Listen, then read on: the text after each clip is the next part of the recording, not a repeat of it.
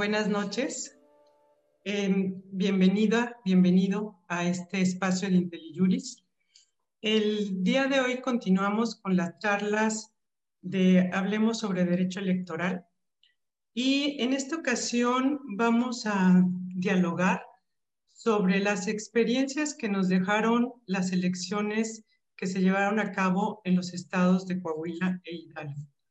Y para ello eh, contamos con dos invitados que son especialistas en la materia, pero que además tienen una gran experiencia en materia electoral. Y nos van a platicar precisamente de lo que sucedió en estas elecciones, qué podemos rescatar de las mismas y cómo vamos ah, o qué se puede implementar en los procesos que están en cursos, tanto federal como locales. Eh, bienvenido, Marco, Marco Baños, muchas gracias por estar aquí con nosotros. Bienvenido, Alejandro González, muchas gracias, por acompañarnos el día de hoy. Em, voy a dar una breve semblanza de nuestros invitados. Bueno, Marco es más que conocido, pero de todas maneras voy a leer su semblanza. Gracias, Rosa este, María. y bueno, em, Marco Baños eh, nació en la, en la ciudad de Pachuca Hidalgo. Él, fue em, consejero electoral del Instituto Nacional Electoral y también fue consejero eh, presidente provisional del IFE en el mes de febrero de 2014 también fue eh, miembro fundador del Instituto Federal Electoral y en este instituto eh, se desempeñó como consejero electoral de 2008 a 2014, así como director ejecutivo del Servicio Profesional Electoral, director del, del Secretariado, director de Estadística y Documentación Electoral y subdirector de Coordinación Regional en la Dirección Ejecutiva de Organización Electoral. Em, cuenta con muchísimas participaciones como observador electoral, además de eh, en diferentes em, eventos, ha, hecho diversas publicaciones y conferencias. La verdad es que em, mm, me llevaría toda la, la, tarde o la noche dando el, el currículum de Marco, pero eh, es una persona que cuenta con muchísima experiencia y sobre todo eh, la gran aportación que nos va a dar el día de hoy, pues básicamente es em, todo lo que él ha vivido y lo que ha eh, realizado en materia de organización electoral. Y bueno, también contamos con la presencia de Alejandro González Estrada. Él es consejero electoral en el, en el Instituto Electoral del Estado de, de Coahuila Em, eh, también eh, tiene una amplia experiencia en materia electoral, cuenta con más de 13 años trabajando en el Instituto Electoral en diferentes eh, posiciones, algunas de ellas, bueno, las menciono, asesor jurídico, coordinador jurídico, director jurídico, secretario técnico, director general, secretario ejecutivo y actualmente, repito, es consejero electoral. Bienvenido, Alejandro. Muchísimas gracias por, por estar aquí con nosotros. Y bueno, pues em, recordemos, voy a dar un poco el contexto de lo que pasó en este año. Como todos sabemos, nos sorprendió el 2020 con la aparición de, una, de un virus que no, ninguno de nosotros estábamos em, ciertos de lo que venían y de los efectos que iba a producir en la salud. Y bueno, en, el 23 de marzo se declara como una enfermedad grave y se emite un acuerdo por parte del Consejo de Salubridad Nacional en el que establece una serie de eh, medidas eh, para eh, evitar el contagio de la población. Entre ellas, pues recordemos el distanciamiento social, el tema también de em, la um, uso del cubrebocas, una serie de, medidas de lavarse las manos, etcétera, pero también se eh, suspendieron actividades prioritarias y eh, el confinamiento que, se tuvo durante algunos meses Todas esas medidas obviamente hicieron eh, que se tomara la decisión por parte del Instituto Nacional Electoral en abril de este año de suspender dos procesos electorales que estaban en curso. Era precisamente el proceso electoral en Hidalgo y el proceso electoral en Coahuila.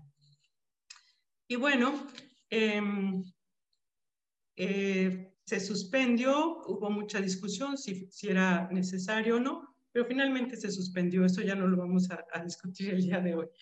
Ya ah, se restablece el proceso electoral, se fija la fecha de la jornada electoral, que es el 18 de octubre, y se celebran los comicios.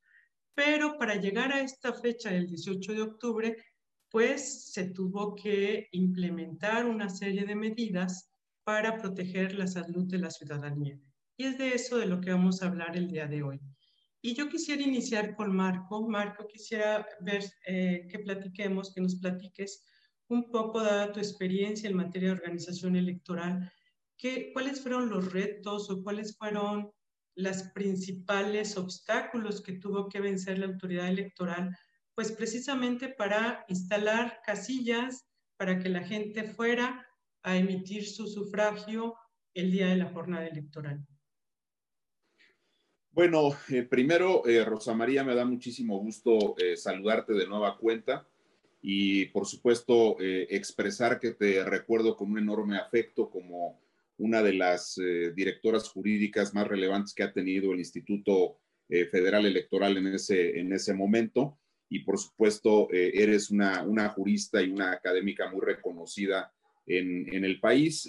obviamente en Guanajuato, lugar de donde tú procedes, pero tienes, por supuesto, mi enorme reconocimiento y mi, afecto personal por tu trabajo y por tu persona.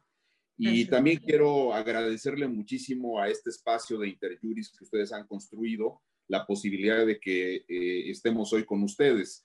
Me da mucho gusto compartir el día de hoy con nuestro amigo, el eh, consejero electoral Alejandro González Estrada, que mira, eh, si me permites también diré solo que teniendo la oportunidad de haber conocido prácticamente a todas las consejeras y los consejeros electorales de los 32 institutos estatales electorales, Alejandro González sin duda es uno de los más eh, sobresalientes, de los más destacados por su experiencia, conocimiento, pero sobre todo por su convicción democrática y por su compromiso con las instituciones electorales. Así que eh, eh, me da mucho gusto estar con Alejandro también el día de hoy.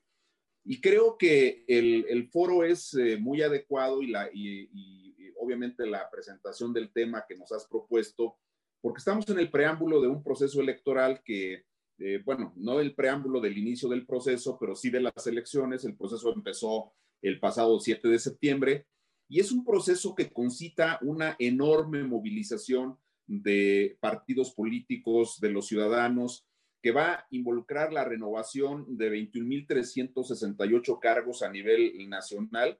Eh, en el ámbito federal solo estará la renovación de la Cámara de Diputados, los 500 eh, diputados y diputadas, pero en el ámbito de las entidades federativas tenemos 15 gubernaturas que se van a, disputar, tenemos 30 congresos locales y 30 entidades eh, también con elecciones de ayuntamientos que suman un universo global de 1926 ayuntamientos. Entonces, no es, no es un proceso eh, común y corriente, es un proceso de enormes dimensiones porque además se está dando por primera vez la eh, confluencia de elecciones federales con locales, con eh, elecciones concurrentes en las 32 entidades federativas. Si bien en el 18 hubo concurrencia casi con todas. Eh, en aquella ocasión fueron 30, solo el estado de Baja California y el de Nayarit no tuvieron elecciones eh, locales en esa ocasión, sino solo las federales, pero ahora son las 32 entidades con eh, combinaciones de elecciones de gobernador, de congresos locales y de ayuntamientos. Hay lugares donde no tienes este, ayuntamientos, por ejemplo, en el caso de Hidalgo y de Durango, pues no habrá este, eh, elecciones de ayuntamientos que acaban de, ocurrir eh, concretamente en Hidalgo hace unos días y que será motivo de nuestra conversación eh, del día de hoy. Y por supuesto, tienes también un universo de reglas que empiezan a asentarse en las prácticas electorales este, mexicanas. Tienes el caso concreto de lo que será por primera vez la reelección en el ámbito federal y que ya en los, en los, estados de la República eh, empezó en 2017 con Nayarit, pero ya en el 2018 al menos en 20 entidades federativas. Ahora la vamos a tener ahí y tenemos un tema que es muy novedoso, recientemente resuelto por el Instituto Nacional Electoral, que tiene que ver con las reglas de la paridad para que la reforma constitucional del 2019 permita que en el ámbito de las gubernaturas también exista el 50% de mujeres gobernadoras.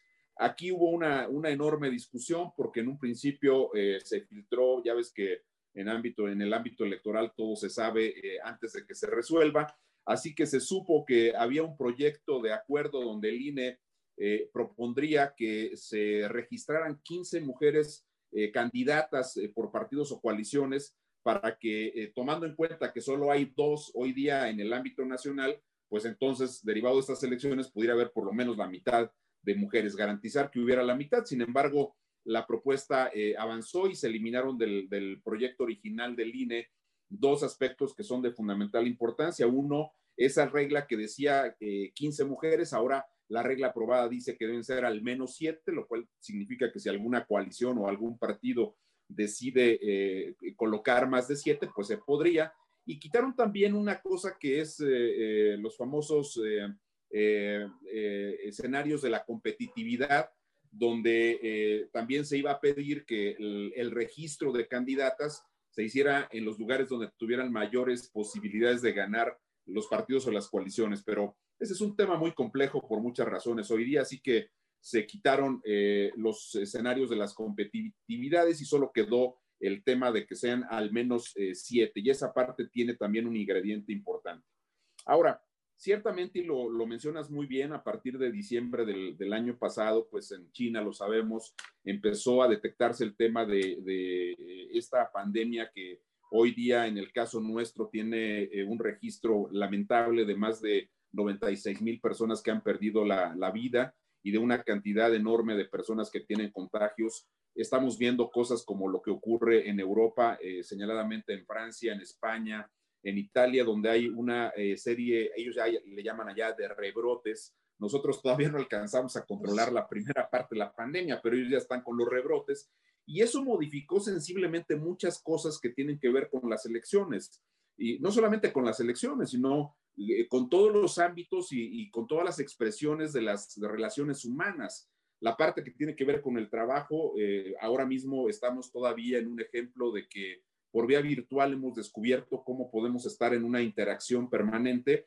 Eh, eh, esto será motivo de reflexión, sobre todo para las burocracias que estábamos acostumbradas a movernos hacia las entidades federativas usando boletos de avión, este, gasolinas y demás. Eso me parece que tiene ahora un replanteamiento importante porque estas plataformas que se han creado a través de de Zoom y de, otras, eh, de otros esquemas para podernos comunicar, pues nos, están demostrando que son eficaces y hoy día estamos justamente en uno de esos ejercicios. Pero bueno, eh, el coronavirus replanteó relaciones de trabajo, las relaciones sociales, las relaciones personales. Si, si, tú tienes, digamos, tu familia en una entidad distinta a donde radicas, pues hoy día es más difícil trasladarse para poder saludar a las personas e incluso si vives en el mismo lugar, hasta en la misma colonia, quizás hasta en la misma calle, pues ya no puedes reunirte con aquella este, comodidad y con aquella facilidad de antes, porque hay reglas que se tienen que eh, seguir para evitar justamente que el virus se propague con esta eh, situación que ha sido tan lamentable, insisto, en más de 96 mil casos registrados oficialmente en nuestro país. Entonces, eh, tenemos que, idea internacional, ha hecho un seguimiento de eh, cuáles han sido las decisiones que diversos países han tomado en materia electoral y encontramos que alrededor de 90 países y territorios han decidido la posposición de las elecciones y que algunos, eh, el, último reporte que, que, revisé, que fue de hace unos 20 días, había al menos 33 países que ya habían tenido que celebrar las elecciones después de la primera posposición que habían hecho con ellas.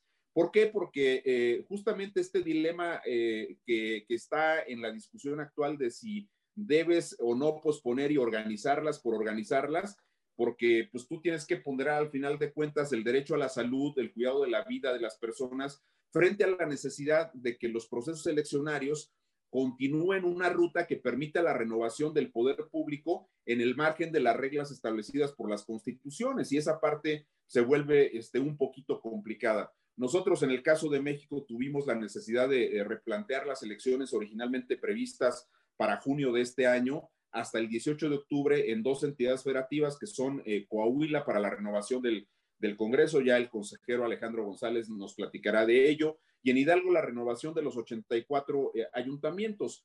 Todavía tuve la fortuna de, participar en esas discusiones donde se revisaron eh, diversos aspectos para tomar esa decisión. Por supuesto que eh, la parte jurídica es de una complejidad tal que llevó en su momento a, a plantear si el INE tenía capacidad para poder ordenar la posposición de las elecciones porque al final de cuentas eh, el INE tiene una concurrencia en la organización de las elecciones, habida cuenta la redistribución de competencias, de funciones que hizo la reforma del 13-14, pero sabemos muy bien que las fechas específicas para la realización de las, de las elecciones están, sí en las legislaciones este, eh, eh, generales, pero también están en las constituciones y en las leyes locales. Y es obviamente atribución de los congresos locales tomar algunas eh, determinaciones con relación a las elecciones. Aquí, al final de cuentas, lo importante fue que se logró construir un consenso amplio con los partidos políticos, con los, con los congresos de las dos entidades federativas, con los gobernadores, hay que decirlo también con toda, con toda claridad, con los partidos políticos y eh, una línea de coordinación también muy adecuada entre el INE y los dos institutos estatales electorales para eh, definir eh, una posposición sin una fecha específica eh, hacia adelante, porque esa posposición se dio eh, a principios de abril y no se fijó una fecha para que se pudiera celebrar la, la, elección. Yo todavía recuerdo haber planteado que se pudiera poner una fecha tentativa. Yo pensaba que habría posibilidades de hacer la elección a finales de agosto o principios de septiembre, pero la realidad nos aventó hasta el 18 de octubre y ya no hubo eh, eh, otra manera porque en el caso concreto del estado de Hidalgo, los ayuntamientos debieron renovarse el 5 de septiembre. Esa era la fecha de ingreso de los nuevos ayuntamientos. Sin embargo, eh, como eso no fue posible porque no se había podido celebrar la elección, pues era claro que el Congreso del Estado tenía que ejercer la función que se le establece constitucional y en la ley correspondiente para poder integrar consejos municipales. Aquí, con fecha 5 de agosto, el Congreso del Estado aprobó la integración de 84 consejos municipales para que los trabajos del servicio público y en general de las actividades que prestan los ayuntamientos, pues continuaran y no hubiese eh, eh, un, daño eh, hacia la ciudadanía por ese lado. En el caso del Congreso local del Estado de, de Coahuila, Ahí eh, la toma de protesta de los nuevos eh, diputados locales es hacia el mes de enero del año que sigue, a principios de enero del año que sigue. Entonces era un poquito eh, más manejable esa fecha.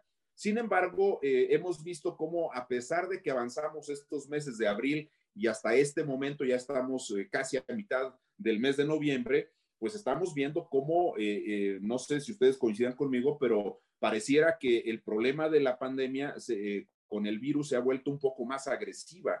Es un, es un, es un virus que sigue lastimando eh, a las personas y que tiene efectos diferenciados según el metabolismo, las condiciones físicas de cada persona, pero de que genera daños, los genera y entonces está ahí todavía presente, pero eh, en el caso eh, de estas dos entidades federativas era necesario tomar una decisión para poder organizar las elecciones, porque la ley orgánica en el caso de los ayuntamientos del estado de Hidalgo te establece que puedes nombrar consejos municipales solo por 90 días, es decir, del 5 de septiembre 90 días en adelante. Y luego después hubieras tenido que inventar un mecanismo para que el Congreso local pudiera este, designar de nueva cuenta eh, consejos municipales. Pero en el caso Pero sobre todo la democracia no se detiene, ¿no, Marco? Es correcto. O sea, al final de cuentas, las elecciones son parte fundamental de eh, los procesos democráticos y de los esquemas democráticos que nosotros vivimos. Y no podías tú este, eh, generar hacia el infinito medidas suplementarias que te vayan eh, permitiendo que funcionen los poderes. En el caso, insisto, de los ayuntamientos está esa posibilidad de que el Congreso nombre los consejos municipales, pero en el caso del Congreso local del estado de, de Coahuila, tienes una complejidad distinta porque estás hablando de un poder y sabemos muy bien que es de explorado derecho que no se pueden tomar decisiones para beneficiar a los que están en funciones, en ese caso en el Congreso local. Y obviamente no te podías quedar este, sin un Congreso local por las atribuciones que tienen, aprobación de los presupuestos y muchas otras cosas que tienen que ver los congresos de los estados. Así que se decidió que fuese el 18 de octubre y para eso se tomaron en consideración algunas experiencias de países que, insisto, ya han tenido las elecciones en medio de la pandemia. Señaladamente, en el caso de América Latina, eh, solamente República Dominicana había tenido ya eh, elecciones y había colocado un eh, protocolo sanitario yo creo que algunas de las cosas que ya como observador, ya no como consejero, sino como observador electoral pude ver en el estado de Hidalgo, las voy a compartir a continuación y algunas otras seguramente las comentará el consejero Alejandro González.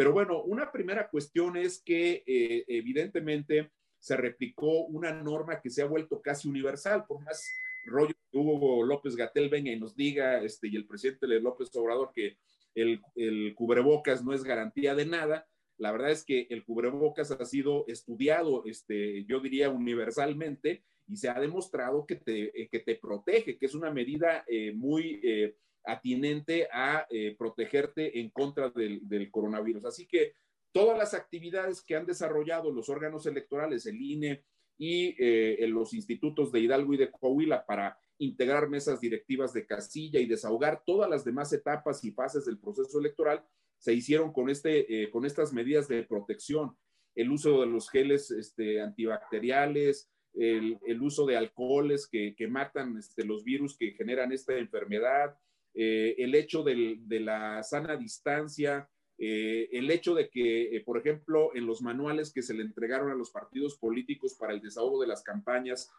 se colocara que no podías saludar de mano, que no podías abrazar o que no podías eh, besar a una persona durante las campañas y que se recomendaba esencialmente la utilización de las redes sociales para transmitir los mensajes de los candidatos hacia los ciudadanos, pues son las medidas que están en los protocolos que se están siguiendo hoy prácticamente en todos los lugares donde es necesario que las elecciones eh, se lleven eh, a cabo.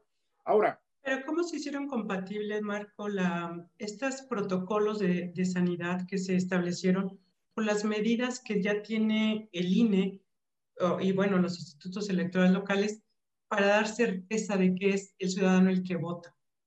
Ese es un buen punto porque este, eh, tú recordarás, lo sabes muy bien, que la ley electoral dice que, por ejemplo, no puedes ingresar a las mesas directivas de casilla embosado Ahora estás eh, ingresando con un cubrebocas, este, y como ahora hay de todos sabores y colores, pues entonces quién sabe si el que va ahí este, eh, es o no es.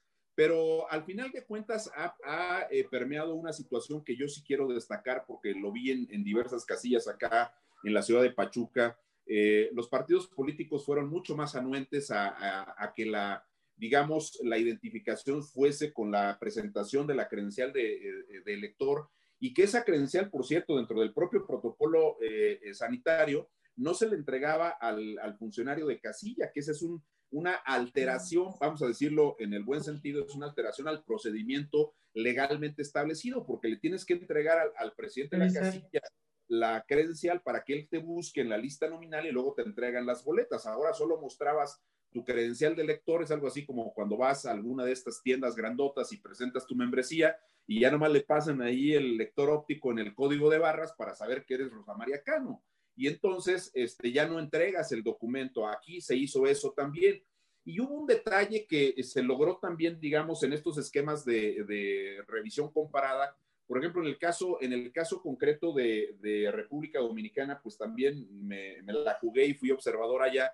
Y entonces, eh, no sé, no sé, este, eh, eh, colocaba el líquido indeleble como se hace tradicionalmente en, todas las elecciones. Aquí en México tú lo sabes muy bien, te tomaban la mano y ahí te, embarraban el pulgar derecho para que se quedara la marca de que ya habías votado. Allá ellos detenían el, frasco y tú pasabas el dedo por encima del, frasco, algo que, se hizo también acá. Este, allá en, República Dominicana, por ejemplo, colocaban eh, no, no, se usan allá crayones, sino una especie como estos plumines que sirven para pintar en los pizarrones de los salones de clase. Y entonces esos plumones eran desinfectados luego de que la persona cruzaba la boleta. Esa, esa parte allá limpiaban con una, eh, con estas toallitas eh, eh, que se usan para los bebés sin alcohol, pero estas tenían alcohol para matar los bichos, ¿no? Y allá sí entregaban la cédula de identidad, la cédula de identidad en República Dominicana es un documento así de identificación, a diferencia de, nosotros que no lo tenemos y que hace esas veces la, la credencial de elector. Entonces, allá ellos sí entregaban la, la cédula de identidad y entonces el funcionario, eh, allá le llaman de colegios electorales, no son mesas directivas de Castilla, esos funcionarios de los colegios limpiaban también la, famosa este, cédula de identidad.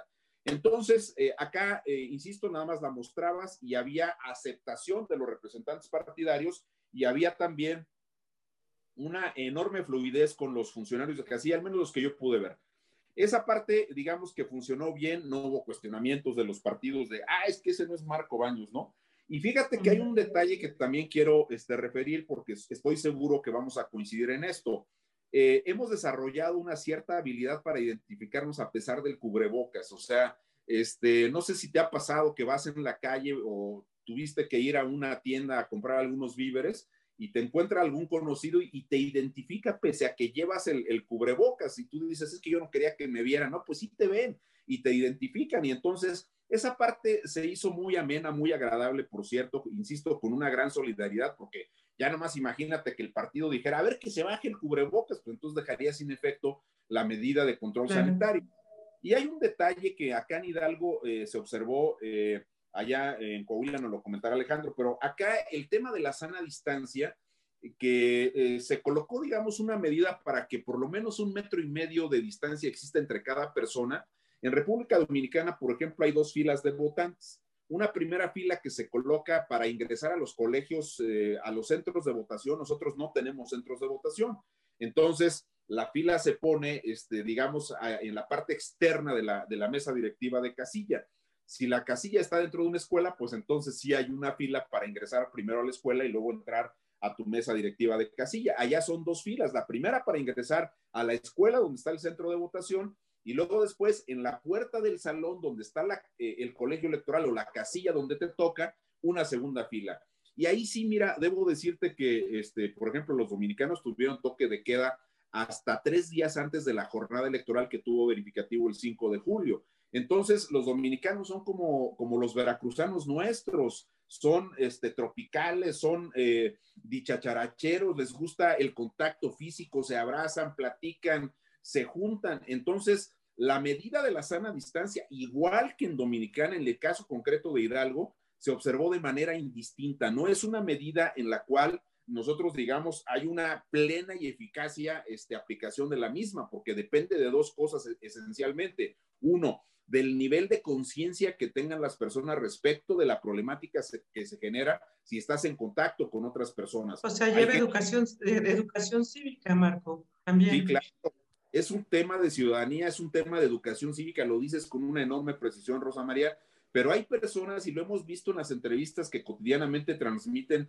los medios de comunicación, donde le preguntas a una persona y te dicen, no, es que el virus no existe, me están engañando. No, no, pues sí, existe, entonces, pero hay personas que creen que no, y entonces aglomeran, se abrazan, platican sin el cubrebocas en algunos casos que esta medida, digamos, se observó mejor, pero la sana distancia es indistinta. Hay lugares donde sí se aplica de manera correcta porque el ciudadano este, eh, puede hacerlo y nosotros no tenemos, como en el caso de Dominicana, una policía electoral que esté vigilando este, la aplicación de la, de la sana distancia. Entonces, insisto, ese es un tema donde habrá que trabajar con un mayor nivel de concientización de parte de las autoridades electorales, que por cierto hicieron un gran esfuerzo y lo hicieron muy bien. Los dos institutos locales y el, el INE trabajaron de una manera muy eh, adecuada. Ahora, el tema de la integración de casillas, que es previo a esto que estamos platicando, es un tema en el cual eh, el INE tuvo cierta ventaja porque teniendo la facultad para integrar las casillas, cuando se declaró la suspensión o posposición de la jornada electoral, en ese momento el INE tenía prácticamente integrada las mesas directivas de casilla. Eso fue, digamos, relativamente una ventaja. Y fíjate que hubo una enorme conciencia y una enorme solidaridad de los funcionarios de casilla al menos en el caso de Hidalgo, lo que me reportaron eh, eh, en una conversación eh, amistosa que tuve con los consejeros de ahí, es que tuvieron un, nivel de sustituciones ligeramente inferior a lo que es el promedio cuando es una elección normal. Entonces, eso te habla de, la solidaridad este, y de la... La gente salió. Que la gente fue a integrar la casilla primero, esa es la primera parte. Ya en términos de votación, acá en Hidalgo te decían las encuestas que iba a votar el 30%, 33% si acaso. No, votó arribita del 50%. Y allá en Coahuila fue eh, casi el 40%. Entonces, nosotros sabemos que las elecciones intermedias son complicadas por el tema de la participación, pero esta, eh, estas elecciones con todo y la pandemia tuvieron esos, esas connotaciones. Ahora, hay un tema que me parece que es de, mucha importancia, este, Rosa María, que creo que vale la pena que lo, comentemos de rápido. Se hicieron pruebas piloto que eh, por primera vez eh, aplicadas por el INE han demostrado la eficacia de las, urnas electrónicas. Hay este, una enorme discusión de que si las urnas eh, pueden ser viables, que si no pueden ser viables, que si los costos, que si la parte jurídica.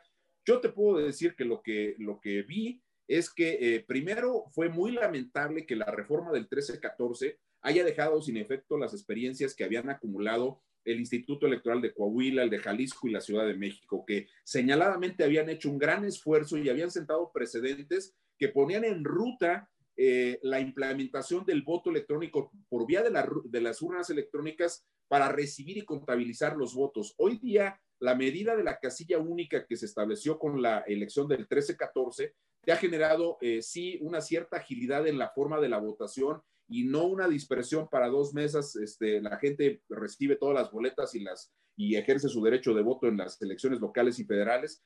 Pero este, el problema es cuando termina la jornada electoral y vienen los escrutinios y cómputos. Hay un enorme trabajo que tienen que desarrollar los funcionarios de casilla y entonces creo que la urna electrónica tiene que funcionar adecuadamente. Y yo digo con toda claridad, lo que yo vi, yo voté de, entrada en una urna electrónica acá en la ciudad de Pachuca, la Bella y Rosa, por cierto.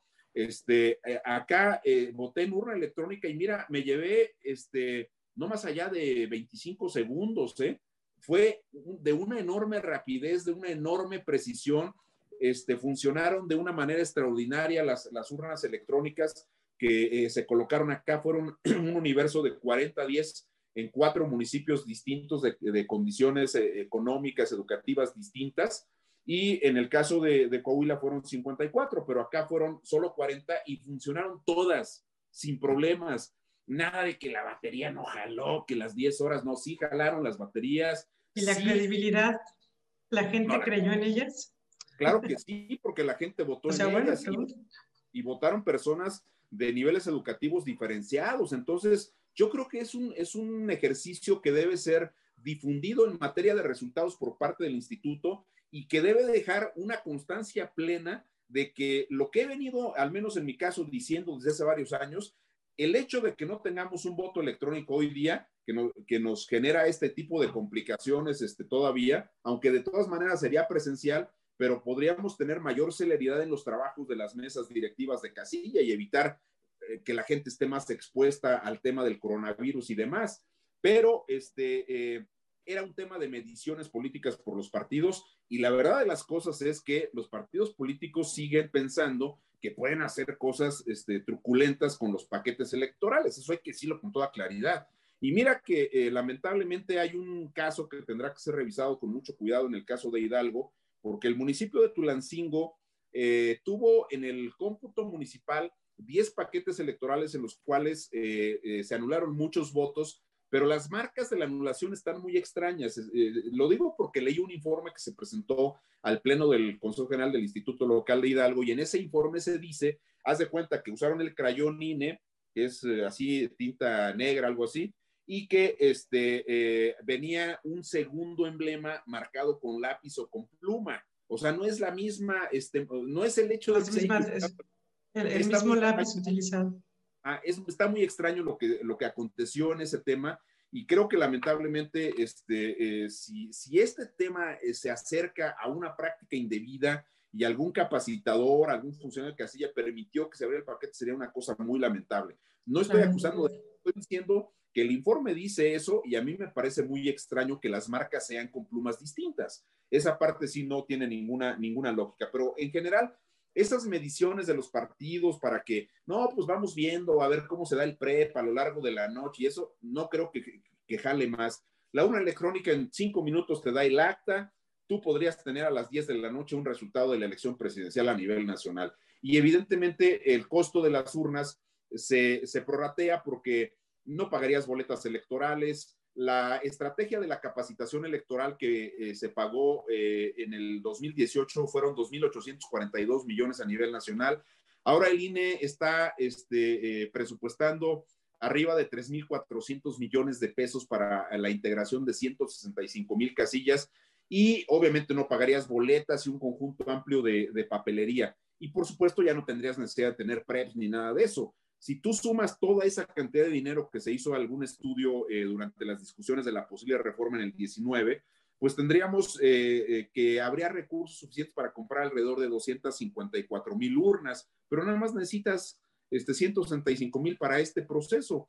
Entonces, son además aparatos que son reciclables. Si no, ahí están las de propio Coahuila, las de Jalisco, que son las que se usaron ahora en estos simulacros de, de, este, de Hidalgo y de, y de Coahuila, y entonces vemos cómo esas urnas se pueden reutilizar y evidentemente generas enormes ahorros. No este rollo ahí de, este, eh, ahorre porque la austeridad es hoy día la moda en el gobierno federal y entonces quitemos a los soples y a los tribunales estatales porque gastan mucha lana. No, bueno, vamos, siendo serios en, la discusión y yo creo que ahí tienes elementos para esto. Termino esta primera parte de mi exposición diciendo eh, lo siguiente. A mí me parece que los mecanismos implementados eh, por vía eh, de eh, cuestiones suplementarias que modernizan un poco el trabajo electoral, las plataformas para el registro de los candidatos, los mecanismos de capacitación a distancia también de los funcionarios de mesa directiva de casilla, en fin, un conjunto de, hechos que, y de medidas que se tomaron para poder garantizar eh, el buen desahogo de los procesos electorales se van a replicar en este proceso que sigue. Y yo pienso que estamos en la antesala de impulsar medidas que eh, eh, modernicen, actualicen y que al mismo tiempo protejan a la salud de las personas en el desahogo de las, de las elecciones este, locales y federales. Así que me parece que en el, en, el, en el arranque de este proceso y en lo que van a ser unas campañas electorales, pues entonces intensas, pues entonces tendrás que replantear que los, las redes sociales transmiten adecuadamente los mensajes, que tendrás que replantear los esquemas de la fiscalización, sí, pero eh, evidentemente se trata de que cuidemos la salud de todas las personas y obviamente la vida de, de todos quienes eh, participan en las elecciones. Dejo aquí mi primera intervención, Rosa María, y por gracias, supuesto, Marco. más adelante estaré atento a lo que ustedes ordenen. Muchas gracias. Alejandro, bueno, después de esta plática que nos acaba de dar este, el maestro Marco Baños, ¿Qué nos podrías platicar tú sobre la experiencia en el estado de, Coahuila y sobre todo em, en materia también de capacitación, como lo acaba de señalar eh, Marco, en materia de costos y la experiencia? ¿Cómo vivieron ustedes la experiencia de la urna electrónica? ¿Qué nos puedes platicar de, las experiencias específicas en organización electoral que se dieron en, tu entidad? Bien, yo, yo empezaría... Eh, un poco tomando lo que, con lo que cerró el consejero Marco Baños, agradecer mucho la invitación y las palabras que se dieron al inicio. Y yo diría lo siguiente, en cuanto a costos, una elección realizada con este fenómeno como el que tenemos es más compleja y es más cara. Eh, este tema de la nacionalización de las elecciones, si ustedes lo revisan, el costo de las elecciones se ha duplicado de una manera increíble y esto tiene que ver mucho con la manera en la que se van desarrollando lo que te piden para hacer las elecciones. Yo iniciaré con lo siguiente. La actividad electoral, como cualquier actividad que tenemos eh, actualmente, y esto coincido con lo que decía el maestro Baños al principio, se modificó y ahora todos los institutos electorales, todos los estados de la República, cuando realicen sus elecciones, van a tener que voltear a ver a la Secretaría de Salud de su estado para verificar cómo vamos a hacer cada una de las etapas del proceso electoral. Estoy hablando desde el registro de candidatos, las campañas, cómo se hace el conteo y sellado de las boletas, cómo se hacen los cómputos, cómo se hace la jornada electoral. Algunas de ellas dependen del Instituto Nacional Electoral directamente y algunas dependen de los soples. Todas estas actividades lo que tendrán que hacerse son protocolos específicos. Les platico incluso un absurdo. un, un candidato independiente que quería participar en la elección, en Coahuila para ser candidato independiente se pedían 2.100 firmas, el candidato independiente alegó que no fue posible que pudiera recolectar las firmas, porque no había un protocolo para recolectar las firmas. Ahora, quiero mencionar con esto, cualquier actividad de las que mencioné, cómputo distrital, jornada electoral, conteo y sellado, eh, campañas electorales, registro de candidatos, el único protocolo que existe en este país que en el resto del mundo es la utilización del cubrebocas, la utilización de geles y la utilización de la distancia. No hay ninguna otra cosa que podamos utilizar, a menos que lo hayan alimentado. En este sentido, en el caso particular de este candidato independiente, el tribunal le permitió participar como candidato independiente aún sin contar con las firmas, eh, diciendo que pues no había la, la posibilidad de que lo hiciera de manera ordinaria. Cosas como estas son con las que se van a enfrentar en la siguiente proceso electoral o en la siguiente jornada electoral del 21 todo el país. Y esto es muy complejo. Incluso cuando hablábamos de los costos, el costo normal de una casilla se va a modificar como el costo normal del funcionamiento de cualquier cibercafé, cafetería, restaurante, carnicería o cualquier otra actividad humana que estamos realizando en la cual todos los que trabajan en un lugar tienen que tener ahora cubrebocas, gel, tapete, sanitizante, toda una serie de circunstancias que pide cualquier tipo de entidad de salud actualmente y eso implica una modificación a los presupuestos en cada elección. Y por supuesto que cada actividad, como cada actividad humana que se ha visto modificada, se tiene a modificar. Ahora, yo diría lo siguiente, yo invitaría a que revisaran los protocolos que se hicieron en cada una de las entidades del, del país, como Hidalgo y Coahuila, para esta elección, para que pudieran tener una idea de cuáles son los mecanismos que se tienen que realizar al interior de cada estado de la República, pero sí dejar una regla general.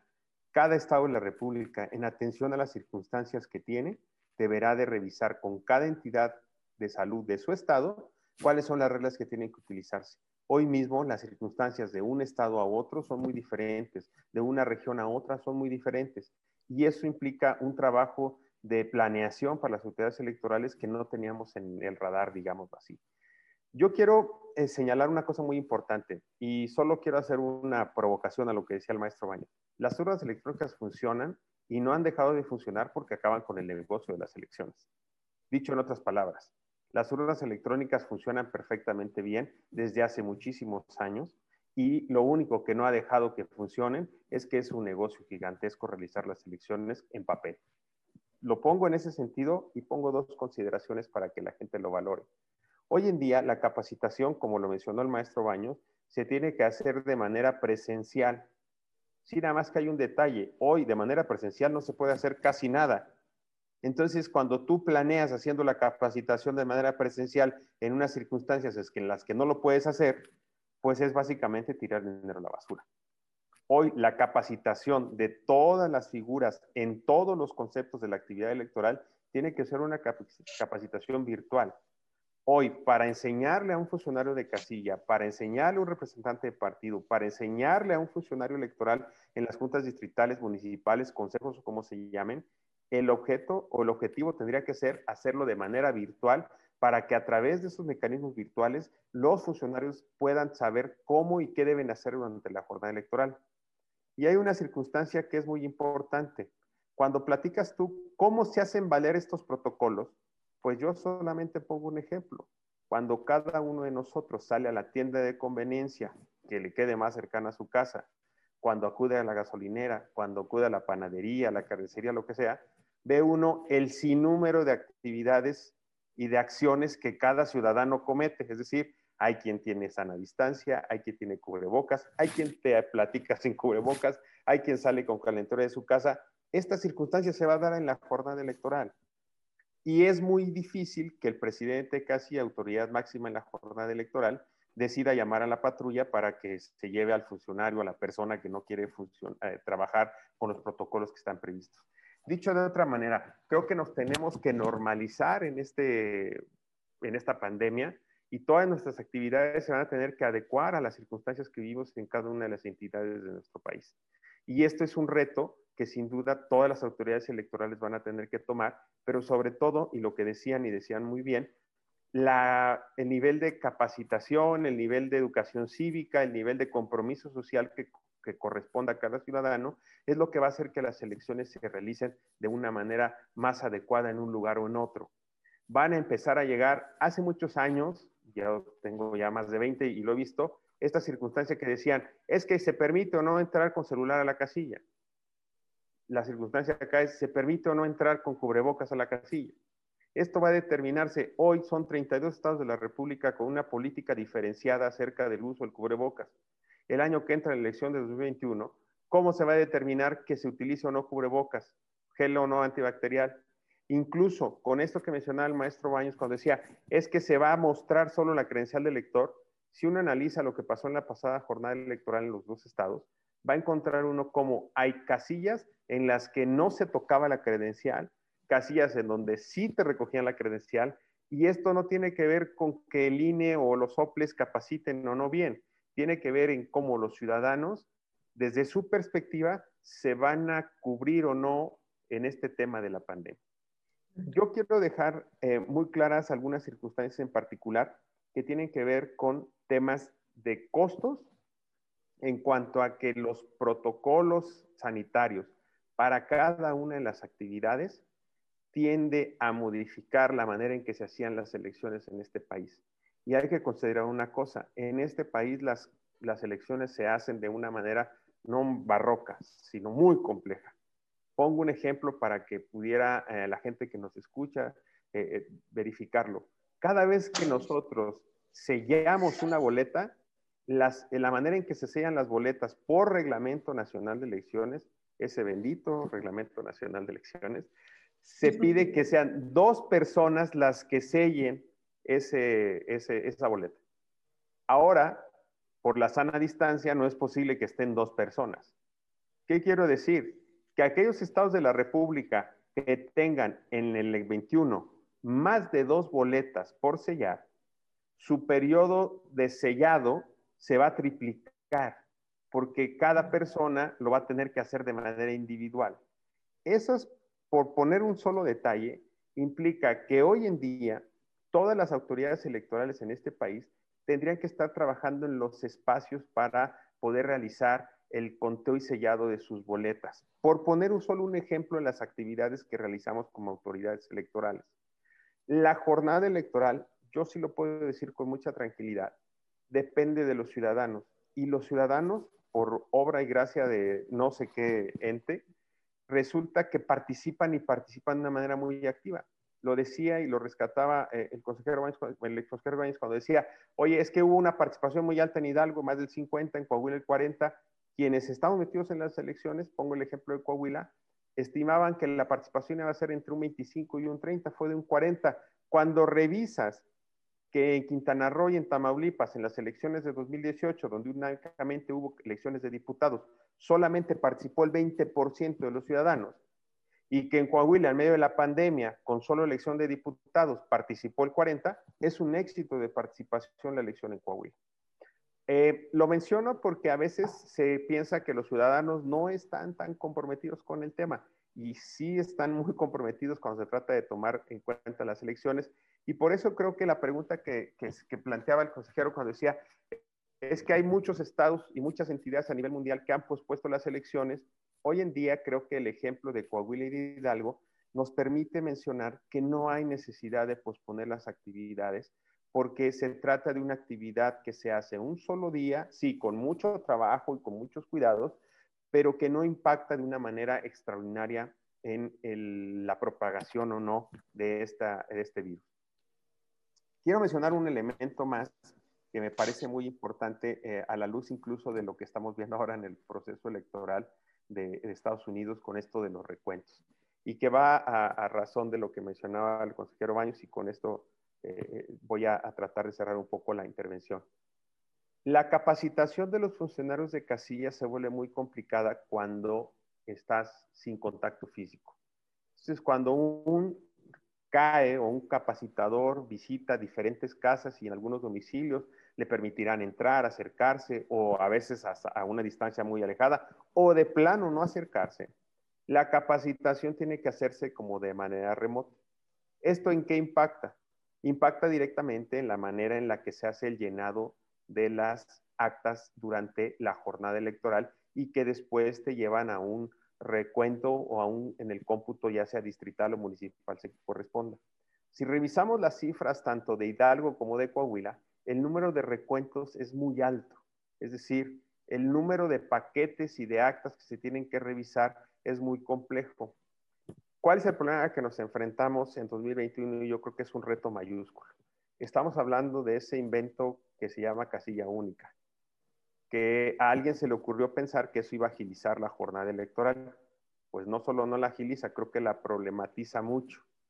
Y al cierre de la jornada electoral, aquellas casillas únicas en aquellos estados de la República con más de tres boletas, es un problema levantar cada una de las actas en esas tres boletas.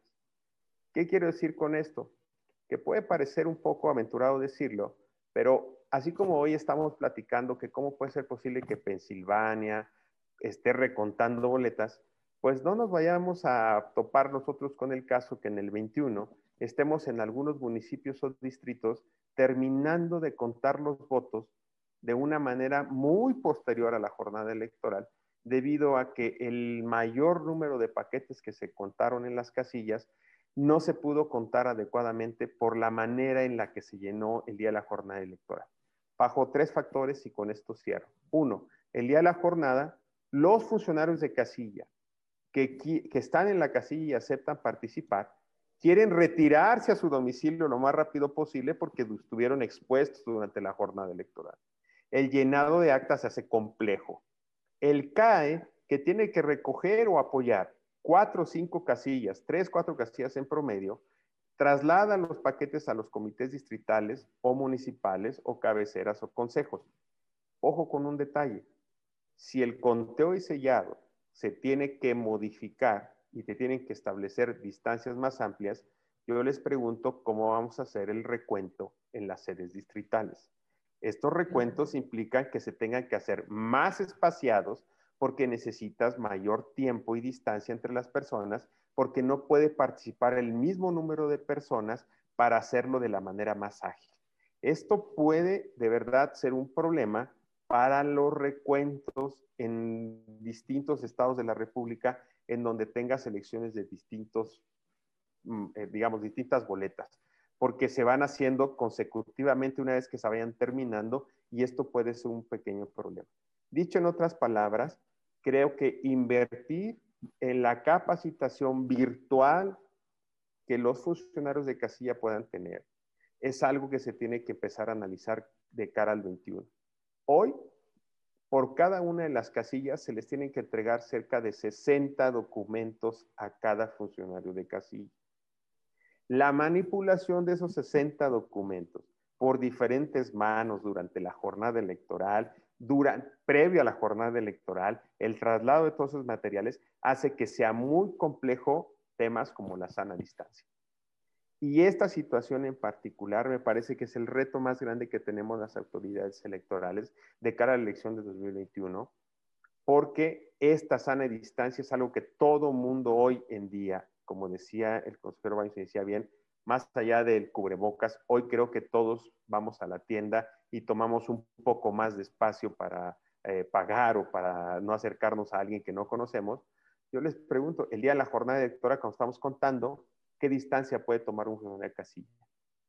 Y un elemento muy, muy importante, la sanitización tanto de las casillas como los materiales que se le entregan al ciudadano para hacerse sentir un poco más seguro en la casilla, es un elemento muy importante, pero sin duda es un elemento que es desgraciadamente muy costoso para las elecciones. Y esto, en el número en el que se va a llevar a cabo la elección que, el año que entra, me parece que es uno de los retos más importantes. Ojalá, y como decía eh, el consejero Baños, y, este es un tema que, tenía que tratar ahí, pero tal vez más adelante y no me dé tiempo, pero lo quiero mencionar. Uno de los retos más importantes o los inicios más importantes en las urnas electrónicas es justo este. Simplifican capacitación, simplifican cómputo, simplifican manera de votar. Solamente pondría en la mesa un elemento. Ese, como muchos elementos de la organización electoral, es muy importante que la urna electrónica que se vaya a utilizar dependa 100% de la autoridad electoral. Que no haya bajo ninguna circunstancia la participación de ninguna, ninguna empresa externa que permita o pueda meter un elemento de suspicacia en la manera en que se llevará a cabo la elección. Eh, para concluir, pongo los puntos muy sencillos. En cuanto a los costos, se requiere planear con mucho tiempo cuáles son los costos, porque los insumos por protocolo de cada una de las actividades cambia. La manera en que se hace la capacitación tiene que modificarse para hacerse con un apoyo de materiales visuales y virtuales distintos. Tenemos que apelar a la ciudadanía en el sentido de cuál es la sana distancia y las medidas que se pueden o no tomar. Y como autoridades electorales tenemos que estar muy conscientes de que el cómputo del día de la jornada y el cómputo que vamos a realizar en sedes distritales o municipales implica un trabajo muy complicado, es algo muy importante. Y por último, y cierro con esto porque es una, pues digamos, de la experiencia desde lo local que podemos aplicar, es una cosa muy sencilla. Va a haber personas que puedan enfermarse de COVID porque los funcionarios electorales, al igual que los seres humanos que vivimos en este planeta hoy en día, pues estamos inmersos en este tema.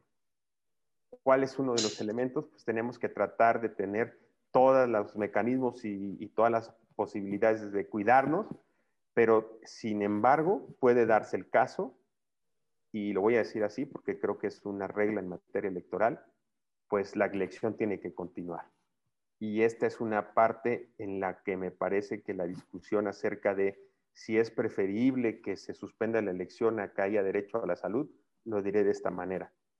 Todas las actividades humanas en medio de una pandemia como la que estamos van a tener que continuar. Argumentar que la actividad electoral se debe suspender en aras de proteger a la salud me parece, con todo respeto, que es un maniqueísmo que se está utilizando de manera indebida para posponer las elecciones en aquellos lugares en donde ya no tiene razón de ser la posposición de las elecciones, aún en medio de la pandemia. Hasta aquí dejaré mi comentario y, y estaría abierto a cualquier consideración.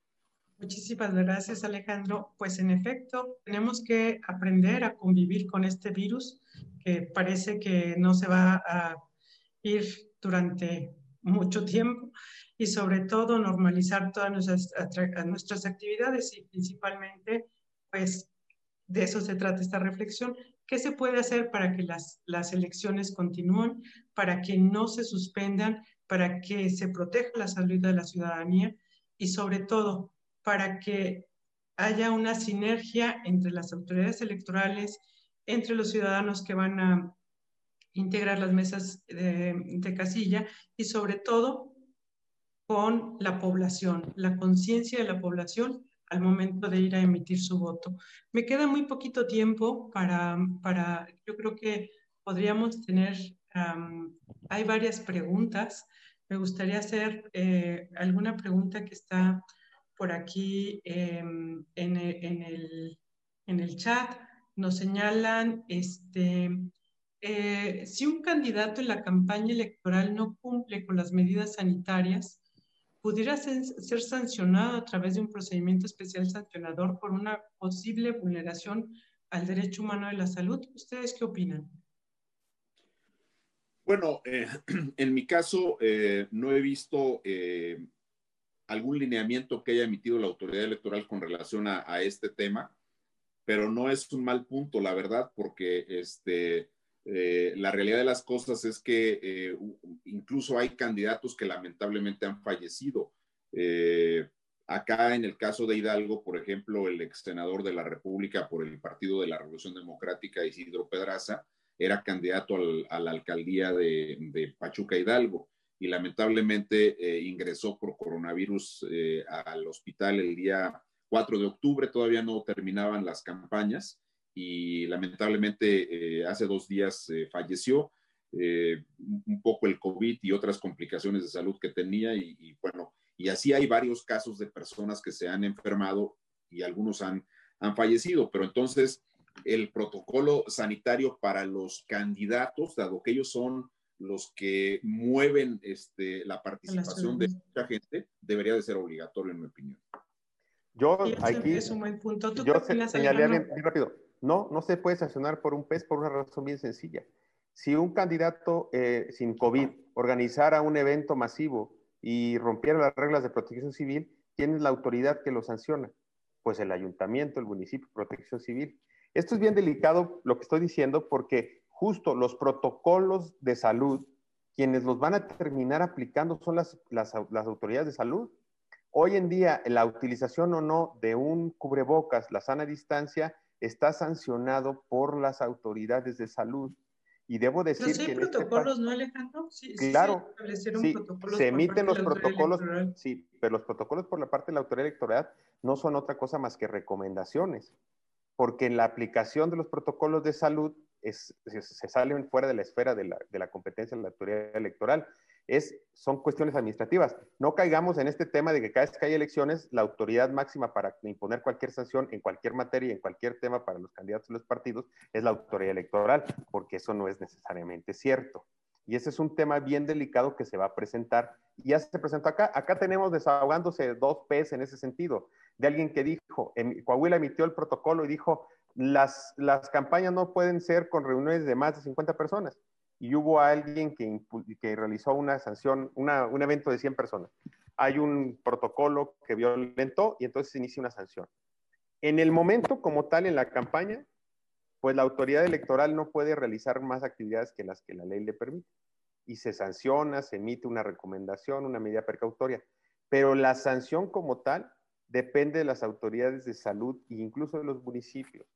Hoy en día, si alguien organiza un baile, no- bueno, no sé, si- es que aquí lo menciono porque cada una de las entidades del país tiene reglas distintas para la aplicación de las reglas de COVID. Y cada municipio, a veces dentro de cada estado de la República, tiene reglas diferentes. Hay lugares en donde no puedes hacer una fiesta particular, hay lugares donde sí, hay lugares donde se puede hacer una concentración masiva, donde no.